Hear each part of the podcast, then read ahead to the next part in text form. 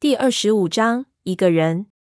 这棺材盖子一开，我就觉得一股腥臭的味道扑面而来。凑上去一看，只见棺材里全是黑水，上面水雾缭绕，湿气腾腾，下面隐约可以看到枝横交错，也不知道有多少尸体在里面，都已经蜡化并粘在了一起，成一个巨大的尸块。我光手就能数出十二指，这情景别提有多恶心了。闷油瓶看到这个情景，皱了皱眉头，但是表情已经一松，手里的枪也垂了下来。看他的变化，我估计这东西应该并没什么危险。不知道他刚才紧张的是什么。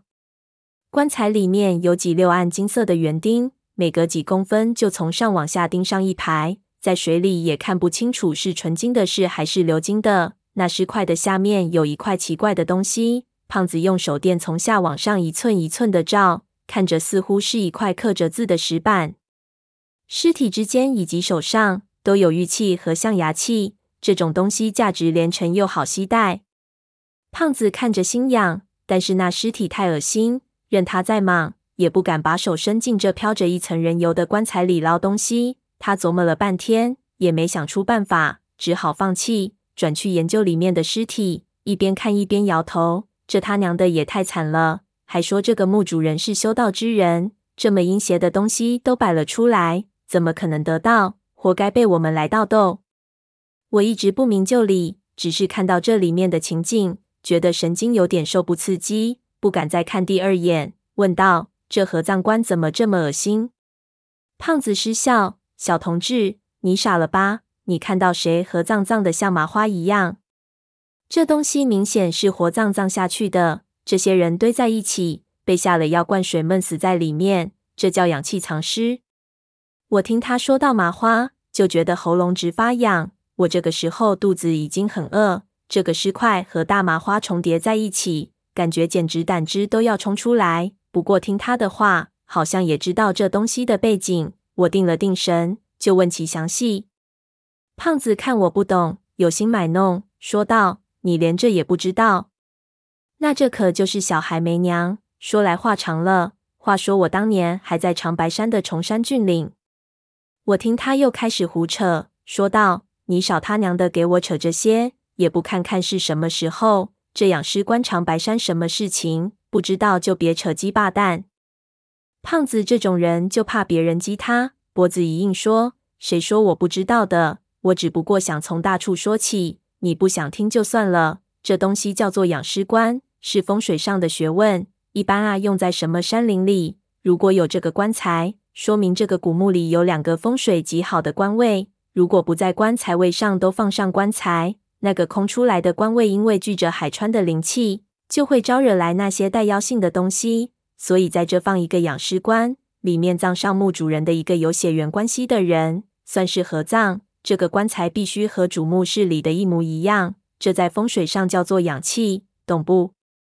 胖子背书一样，一口气说完，我听得半懂，不由啧舌。那这里面的这么多人都是？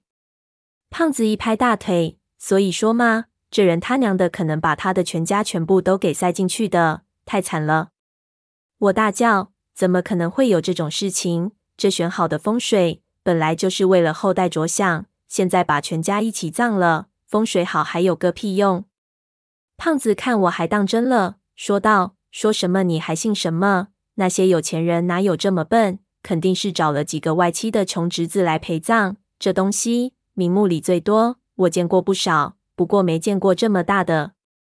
我看着这尸块，想着下葬时候的情景，心里也不免动容。还是爷爷那句话：人心是最不可测的。为了一点点根本没有事实依据的事情，这些人的命就如果草芥一样被夺去了。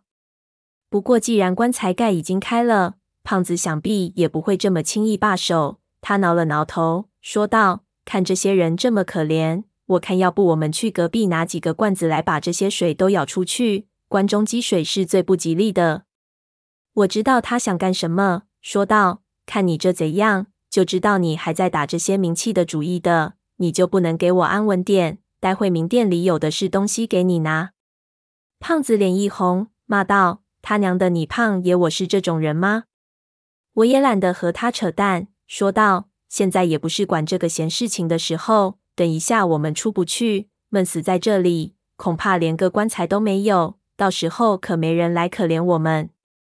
提起这个事情，我们马上又紧张起来。胖子二话不说，先在这耳室里找了一圈，可惜除了一只猫尸之外，其他可以利用的东西都没有。闷油瓶一直在呆呆地看着那堆尸块，他看了很久，突然好像看出什么，吸了口凉气。这个人平时非常镇静，一旦紧张，必然有大事情发生。所以他这一个动作，我被吓了一跳，忙猫腰举枪。他还是眉头紧皱地站在那里，死死地盯着棺材，足足沉默了有五分钟，才转头对我们说道：“这里面其实只有一个人。”